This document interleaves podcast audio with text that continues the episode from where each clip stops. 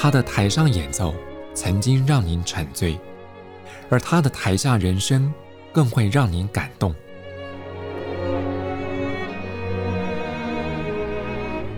国家交响乐团爱乐实验室 Podcast 名家登场，有生命的音符只为您演出。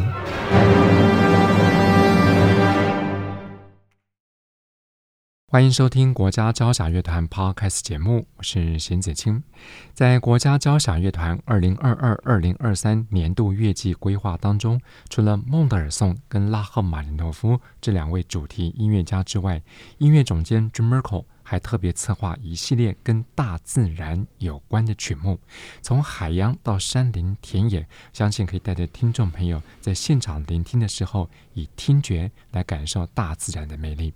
不过，事实上，在我们的日常生活当中，有时候一个小小的行为，比如说喝茶，也能让您从味觉上来体验到田园氛围。在这期节目当中，我们就换个角度，从喝茶这件事来重新感受不一样的大自然魅力。特别为各位邀请到金盛宇执行长林玉成，您好，邢哥好，各位听众朋友大家好，我是金盛宇的玉成。嗯、这个玉成当年在创办金盛宇的时候，其实也不过三十出头。是，是，我想可能很多朋友会好奇，你哪来的勇气，在这个世代情况之下来创业？不敢说勇气，应该是傻劲，因为我不知道创业原来那么辛苦，然后失败率这么高。因为走了很多年之后才听说，呃，政府有个统计嘛，就是一百家公司活过一年的只有十家，活过三年的只有一家。所以我后来才知道，哦，原来创业是九死一生的事情。那确实，我一开始也就是在呃，金盛宇成立之后，就一百八十天之后就。赔光所有的钱了，那些钱是妈妈借我的，然后股东支持我的，就就赔光光了。所以当时也就是面临了一个，呃，要怎么继续走下去？我是没有想过要放弃啦，但是确实就面临一个我要怎么继续走下去的问题。是是对，那怎么样继续走下去？就是也是有一些产业的前辈看到我们做了一件特别的事情。那这个特别的事情，当然就是我们用紫砂壶哦。点手冲一杯真正的台湾茶给大家喝，看起来没什么，但是以往就是说这样的事情，大部分是呃喜欢喝茶的人自己在家里泡给自己喝，那从来没有一个品牌愿意呃泡茶现冲的，而且看起来也不会花很多时间，就三到五分钟就有一杯好喝的茶，所以很多产业界的前辈就是来来跟我聊聊天啊，看看我我有有什么可以帮忙的。那就是有一个前辈就跟我说：“玉成，我觉得你的经营理念不错，而且你也说的很好。但是你再把你的经营理念说再好，你是活不下去的。你要想的是理念如何被经营啊，当头棒喝诶、欸。所以从此以后，我想的就是我的理念，就是我对外会说理念，但是我每天脑子想的是经营。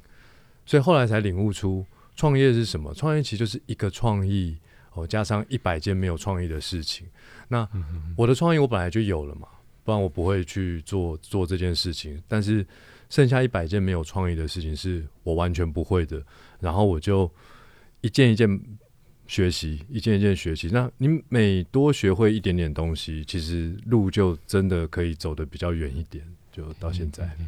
不过提到喝茶这个事情，过去很多人就以为它是上年纪的休闲活动。不过年轻世代好像对这个品茶这件事情感觉兴趣不大，甚至觉得有些茶道学问特别多，好像是礼仪的形式也特别的复杂。那关于这点，你是怎么突破？对，因为我是在大学开始喜欢喝茶，然后呃。同学有时候就会说：“哎、走啦，我们去哪里？去哪里？”我说：“不要，不要，我要回家喝茶。”他们就觉得我很怪，你知道吗？就是个怪咖。为什么你你你下课要喝茶？我连跟女朋友约会都喝茶，你知道吗？就在家里泡茶。那我就觉得很奇怪，这个东西很好喝啊。那你们不喝，总有一些理由。我们就我后来我就问他们，他们说喝茶很老派啊。我说：“哦，原来是这样。那你会觉得茶不好喝？”他说。不好喝倒不至于啦，但是常常喝到不好喝是真的，但也喝过好喝的。所以后来当我想要做茶创业的时候，我就想，应该要从重新打造一个属于台湾茶的一个符合我们这个世代的美感。嗯哼哼哼。那因为我我我不是只是想要卖茶叶茶包嘛，因为你卖了茶叶，很多人不一定会买，买了也不知道怎么泡。我觉得最直接让大家喝到茶的还是走进店里，花一百块就可以直接喝一杯茶，这样比较简单嘛。好，所以第一个创意是紫砂壶手冲。那紧接着，如果要让年轻人愿意喝茶，你一定要给他一个新的这杯茶装载的容器，一个新的形象。所以呢，那时候我就参考市面上很多容器哦，比如说纸杯啊、塑胶杯，其实看来看去还是会流于一个呃没有办法打造一个耳目一新的感觉。所以我开始去找一些国外的矿泉水的瓶器。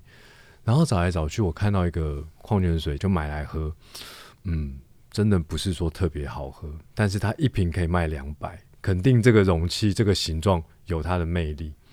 所以后来我就呃找台湾的工厂说：“哎，我要开模具，我要做一模一样的形状。”然后工厂还跟我说：“你现在只有一家店呢，你要开模具，它就是一笔很大的费用。”而且你开一次模具，你至少要做好几万只那个塑胶瓶出来，那不是只是前面的第一笔钱，还有后面你要怎么样去把这些东西消消耗掉？我就说我没想那么多啦，可是我不这样做，茶就卖不掉了，我我可以保证。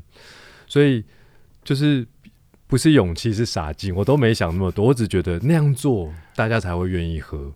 所以后来也就是说，紫砂壶手冲茶，我们就把它装进一个。呃，很帅的瓶子里，在那个时候刚刚问世的时候，很多人走进我们店里啊，当然就在路上有看到，他们就说：“我想要买那个瓶子，我不想要买你的茶。”OK OK，我卖，我愿意。对对对，所以就是从一个呃饮品的容器的视觉开始改变之后，大家就可以接受说，喝一杯茶好像也不是那么老派的事情。嗯、对对对。嗯也就是说，从视觉方面开始着手，慢慢突破这个过去的刻板印象。是是是。嗯、哼哼，那再来还有一些方法，就是说，因为有的人喝了茶之后，他觉得，哎，这个茶不错。那你背后有没有什么故事可以说？那茶道的世界中啊，实在太多故事可以说了。那很多人会想要听故事，其实他只是想要知道这个味道是怎么来的。那如果你说的太复杂，他也不一定听得懂，也也不一定有那个耐心。嗯所以后来我就把所有的茶风味哦简化成三个内涵：茶树品种、风土，也就是产地，再就是制作工艺。嗯、哦，那我慢慢发现，哎，其实品种、风土、工艺这个概念呢，咖啡啊、酒啊，也不外乎是这样的概念。嗯、哦，所以当我跟客人沟通说，哦，我们现在喝到的这个青贝洞顶乌龙，哦，它的品种是那个乌龙，清新乌龙。那风土是洞顶，洞顶是一座山哦。那青贝呢？当然说制茶工艺很多，可是我们今天喝到这个味道比较直接的这个工艺叫做青烘焙。哦，大家就知道说，哦，原来我喝到的这个味道，其实它是可以跟台湾的自然和人文做结合的。因为品种风土就是自然面嘛，那制茶工艺当然就是所谓的人文。所以慢慢的，大家也觉得说，啊，茶风味的故事其实也没有想象中的那么。听不懂，那再来还有一个很重要，就是说一开始客人进来啊，就说：“哎、喝茶是不是有点难？”大家看我们的形象漂漂亮亮的，他会想要试，可他又害怕说：“我不会喝茶，喝茶是不是很难？”我也花了很久的时间去想这件事情该怎么解决。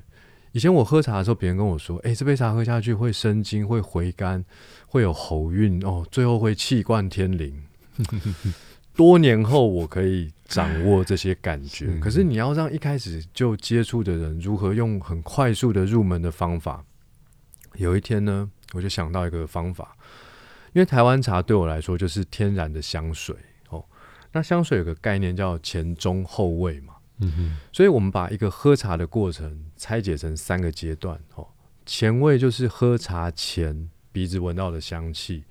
中味就是茶汤在口腔中的味道和触感，那后味就是茶汤吞下去之后所有的身心灵感觉。啊，当我跟客人说完之后，啊，你别说了，我自己来试试看。那与其你告诉他答案，你不如想一个方法，很简单的方法，哎、嗯嗯嗯欸，一分钟大家就学会喝茶了。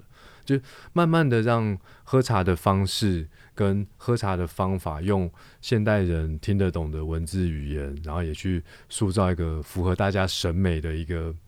反正我心中就是想要打造一杯属于我们时代的好茶了。对，嗯，诶，听起来这种带领大家如何去品一杯好茶，就好像我们在做音乐导聆一样，如何带大家去领略一首音乐的精髓的美。不过说起这个茶这件事啊，从大学到现在不算短的时间，所以你从里面你获得了什么启示？第一个是它好喝哦，那。当然，市场上好喝的茶跟不好喝的茶都有，但是如果你有有缘分喝到好喝的茶，你真的会觉得哇，这世界上怎么这么好喝的东西？而且它不是只是味觉上的好喝，嗯、它喝完之后是一种身心灵的舒畅的感觉哦。那其实茶道对我来说，就是如果只是好喝，那我当一个消费者就好了。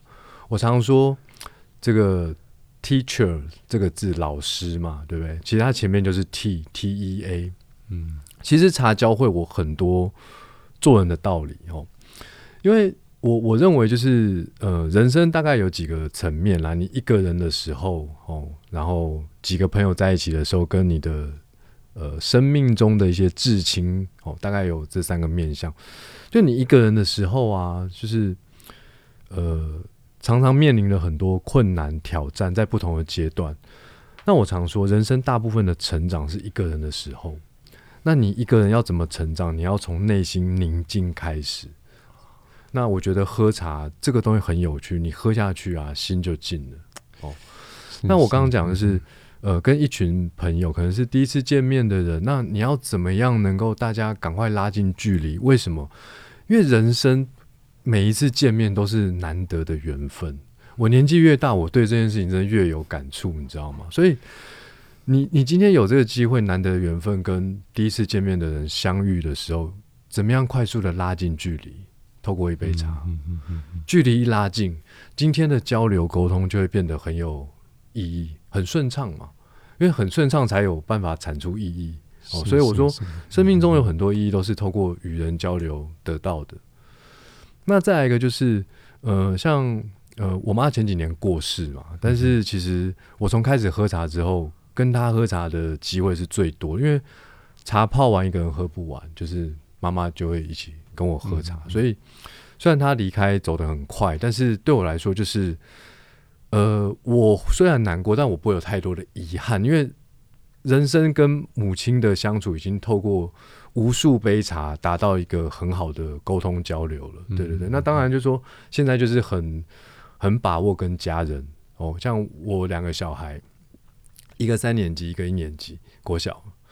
但是呢，我每天晚上都泡茶之后，我说来来喝一杯，然后我们就慢慢的学会茶的味道了。然后就啊，爸爸你今天泡三零七，爸爸你今天泡梨山。我说对对对，因为他们都会了。然后他们也知道说要来跟我喝杯茶，跟我至少要聊聊天，哦，不是说哎一喝完就跑掉，不会不会，他就会坐在桌子，然后就坐下来说，哎，这给你喝。所以我觉得那其实是一一些生命中很无价的相聚时光，所以大概就是宁静、亲切相聚，哦，这三个点是我从茶身上学到的。嗯哼哼，真的很不容易啊！从一杯茶，它这么简单的品味，然后到最后让我们了解做人的道理，尤其是这样这种人与人之间情感的交流，有时候等于是透过一杯茶，嗯嗯，呃，像这个无形的语言来彼此做情感的沟通。是是是，嗯，像我们刚刚也聊到说啊，要让现代的年轻一辈的人要接触茶，当然你也做了很多的努力，比如说一开始从视觉方面，从容性的在做改变，那。除此之外，如果有些年轻的朋友想要入门茶这个领域，你有什么建议？因为在之前整个市场上贩售茶叶的方法，它主要是卖干货、茶叶或茶包。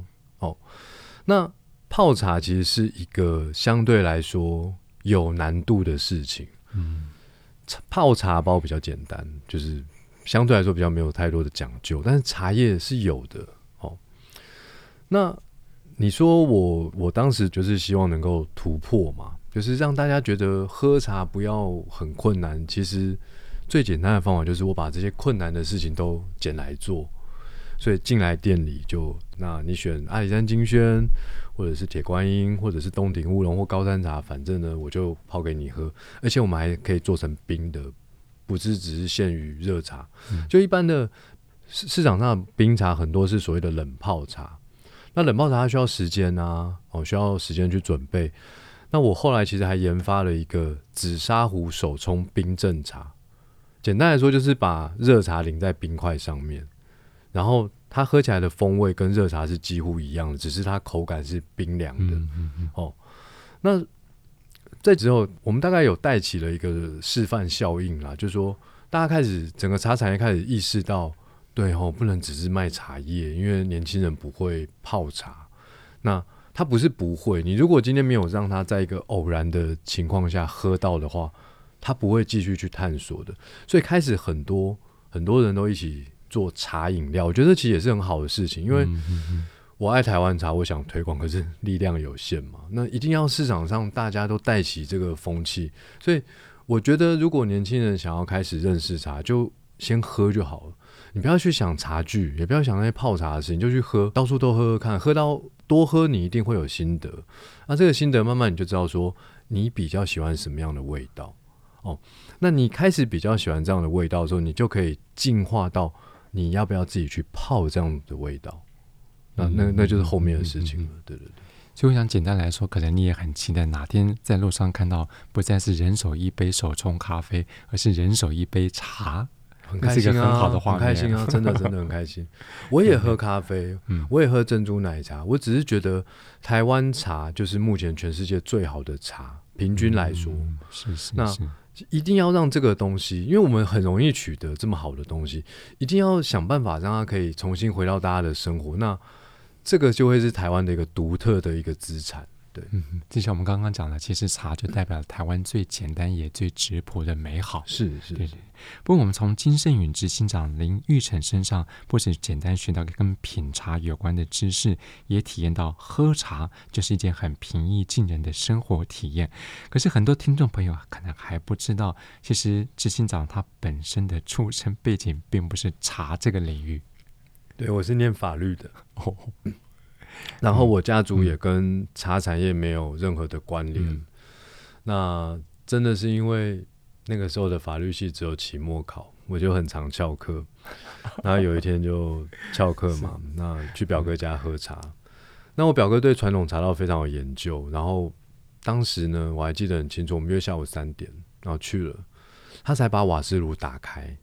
我说你在干嘛？他说烧水啊。我说那你怎么不先泡好呢？对不对？他说：“不是不是，你来之后我还要拿出计时器，我要测这个水要烧多久，都是有讲究。”我心里想说：“真的假的？太扯了吧！”但我我不懂茶，我没办法反驳他，然后就带我去他的茶桌，嗯，摆满了各式各样我说不出名字的茶具。那好不容易茶泡好了，他给我两个杯子，一个杯子有装茶，比较高；一个杯子是空的，比较矮。那我就想说。把那个高的杯子拿起来喝。他说：“玉成，且慢，这个高的杯子叫闻香杯，你要把闻香杯的茶倒到矮的杯子，那个矮的杯叫饮杯，然后闻香杯要鼻子这样感受一下那个香气。”然后听完他的说明，我心里想说：“下次翘课不要再来这种地方，无聊，干嘛？” 但是我跟你说，这杯茶喝下去，奇妙的事情发生。电影《食神》的评审啊，不是在地上打滚，嗯，真的就是这么好喝。因为我大学开始，呃，我们校门口每天都是去买一杯半糖去冰，那杯茶喝起来就是半糖的甜度。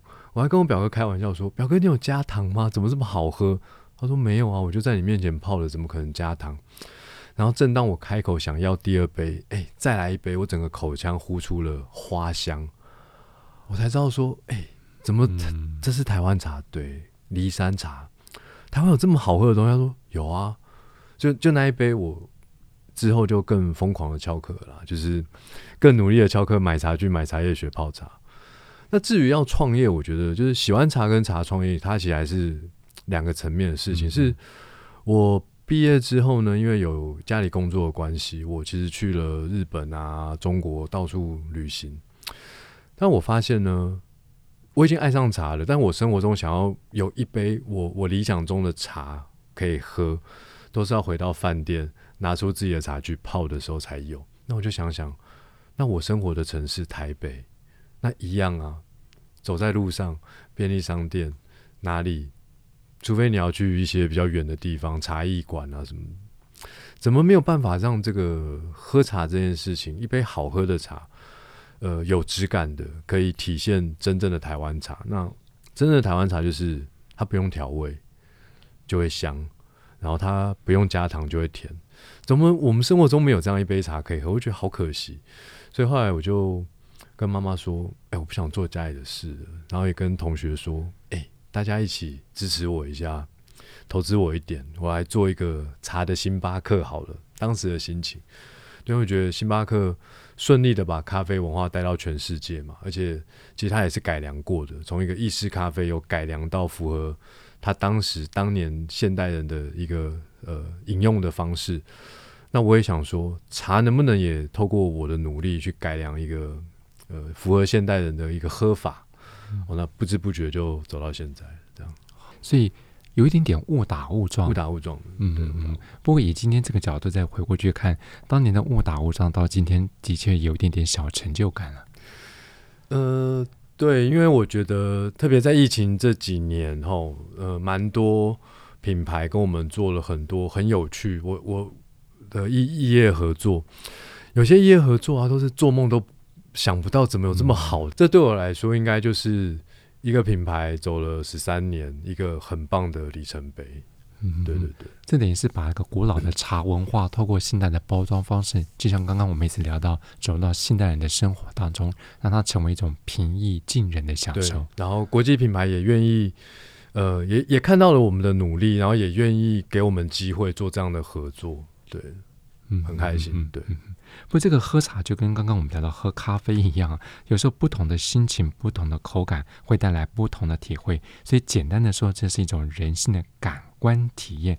所以在品相的设计上，是不是也考虑到了这一点？对，我觉得我们呃，透过紫砂壶手冲在茶饮哦，就是即饮的这个产品上面，让大家可以得到一个无感的体验。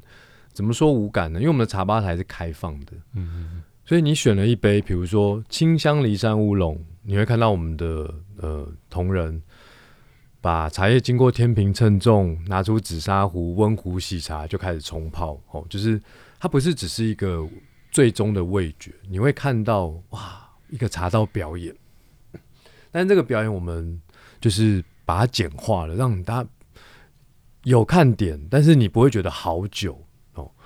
我我们自己在经营这些年，发现选择对客人来说很辛苦。嗯嗯，因为台湾茶从一开始大家会以为只有乌龙茶，到后来觉得哇，怎么有这么多种？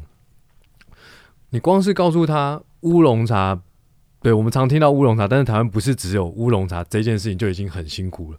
然后他还要认识这么多种茶，这对他来说就更辛苦。所以后来想想该怎么办呢？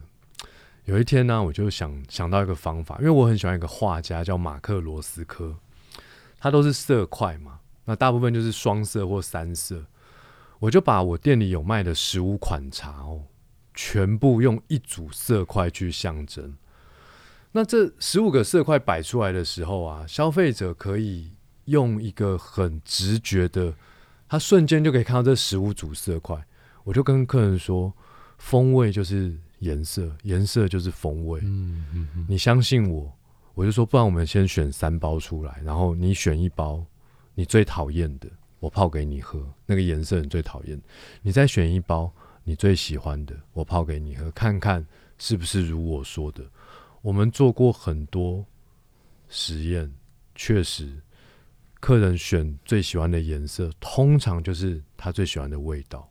哦，所以也也用一些呃设计上面的方法，让选择不再是一件困难的事情。对对，对，所以我们聊了这么多啊，这个品茶它用的不只是味蕾，也要用心用感情。其实这个道理跟欣赏音乐也有异曲同工之妙。不过我想听众朋友可能也会好奇，玉成平常喝茶的时候会不会也听音乐？我小时候是国乐班的，所以我。年幼的时候喜欢听国乐，我高中是玩乐团的，后后来喜欢听摇滚乐。那再大一点的时候，大学那时候就开始听很多流行乐，亚洲的啊，西洋的。那其实慢慢开始创业这些年，就是比较常听古典乐哦。嗯、但是它其实这几种音乐类型都还是会在我的 Spotify 里面，我都会我都会听。那我自己是很多时候我都会喝茶，比如说我工作前开始工作前我会喝茶，然后中午吃饱之后我也在泡一壶茶，那晚上晚饭后我也会再泡一壶茶。我一天大概就是至少三三次。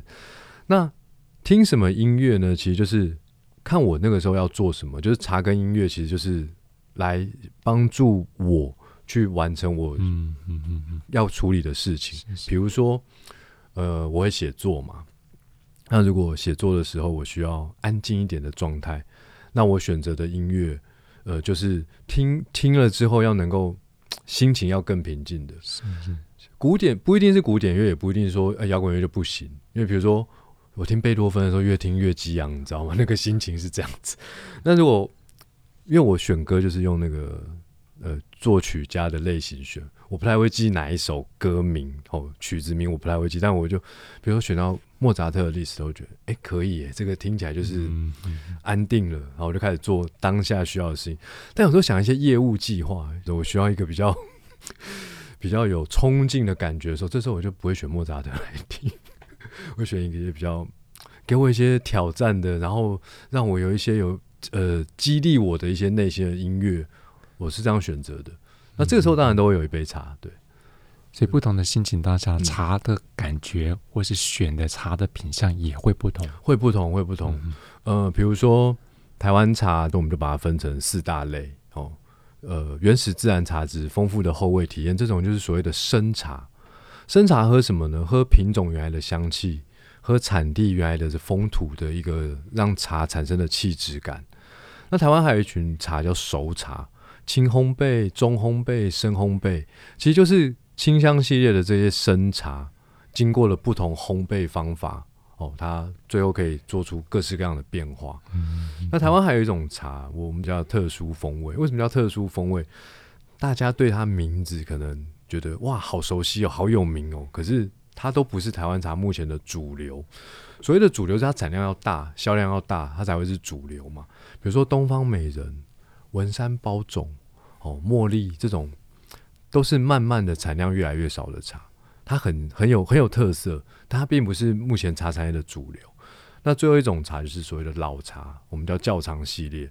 老茶就是经过了岁月陈酿，放了几十年，留到现在的。所以不同的味道，可以在呃依据你当下的心情，或是你现在的需要，你可以去选择。跟选音乐应该是异曲同工之妙的，嗯，对对对。像我们刚刚聊了这么多不同口味、不同这个出产背景的茶叶，所以你会也精心选择刚刚我们提到的色块的方式，去代表这些茶本身的气质。是是是，对对对，用选颜色最简单，对，因为你可以一次选十几种嘛，因为那色块你可以用呃尺寸去调整，让消费者可以一眼就看完。然后我都跟客人说：“你不要想太久，你用你的直觉。”嗯，那呃，因为所有的同事都知道我喜欢喝梨山嘛，对不对？因为我当初就是因为喝到梨山茶，然后就爱上台湾茶，所以我每次去店里，同同事都会说：“哎，今天喝梨山茶嘛？”你知道，每次喝梨山茶其实也无聊，因为我觉得喝茶跟吃饭有点像，就再好吃的东西，你天天吃也会腻。所以后来我自己开始用这个颜色选茶之后，我自己也会去实验。哎，对，今天就没有觉得那个骊山那那个色块是我喜欢，我就会选别的。嗯。那这样也觉得蛮好玩的，对。也的确是好玩。你看，不论是从这个嗅觉、味觉，甚至于视觉效果带来这个心情上面的体会，我想也是在茶这个领域开创个全新的感官的体验。这就像我们刚刚一直在聊到说，喝茶它可以带来一种感官的联想。那会不会有时候你自己在喝茶的时候，从味觉或是嗅觉上面，你会联想到跟大自然有关？呃，其实。台湾的茶很多，真的是在呃产业道路到不了的地方。就是如果你不是茶产业里面有参与到种茶、制茶那一块的一般人是走不到的哦。那我自己也不是非常常上山啦，但是就是有那样的经验。那你就会发现，哇，这个地方这么风光明媚，然后感觉就是充满了天地的精华。那在这样的大自然的环境，长出了这个叶子，你把它做成茶，你这样子喝。我常常就跟大家说，不用去爬山，就是这种深山、嗯、哦。就当然，你如果是登山爱好者，那是另外一回事。我的意思是说，其实这个茶喝下去啊，眼睛一闭。你真的是可以感觉到哇，那个很自然的那个那个瞬间，因为它真的就是吸收了台湾的天地精华的，然后它每每天都在生长的一个植物。然后你知道，台湾茶其实曾经外销到全世界六十多个国家。那后来整个台湾茶的呃制茶越来越进步，越来越进步，然后到了一个所谓乌龙茶的时代的时候。所有的外国人来到台湾，他都会说：“哎、欸，我想要买台湾茶。”为什么？因为他们知道台湾茶比他平常买到的茶好喝得多。嗯，哦，所以既然是这样子，这个道理，我们其实就是身处在台湾，我们其实很容易获得这些好东西。就说外国来的的确有一些很值得欣赏的，但是呢，茶真的是。台湾这个岛上，我常常说，它是台湾岛对台湾人的恩赐之物。嗯，是是是，对对对。在这期节目当中，我们换了一个角度，特别请到了金盛宇执行长林玉成，从茶的角度切入，带听众朋友们了解，其实像我们说的古典音乐欣赏跟品茶之间有异曲同工之妙。我们也透过了林玉成执行长的带领，我相信也打开了听众朋友对于大自然的体验格局。我们再次谢谢林玉成执行长，谢谢行哥，谢谢各位听众朋友。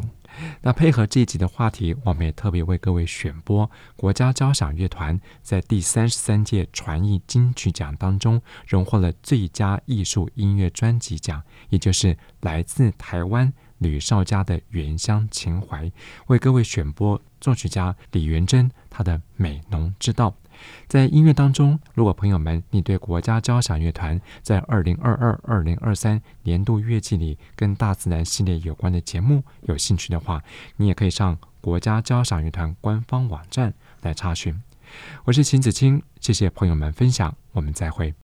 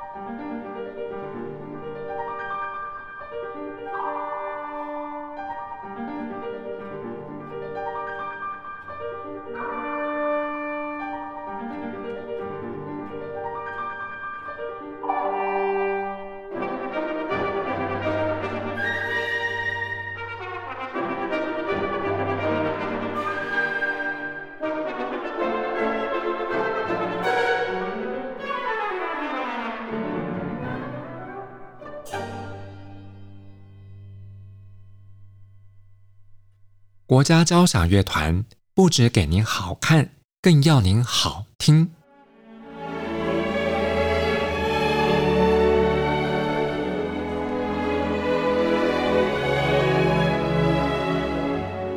国家交响乐团独家精彩实况，原创 Podcast 节目，舒缓音乐，友善贴心，诚意十足。爱乐实验室 App。温馨登场，请上 App Store 或 Google Play 搜寻“爱乐实验室”。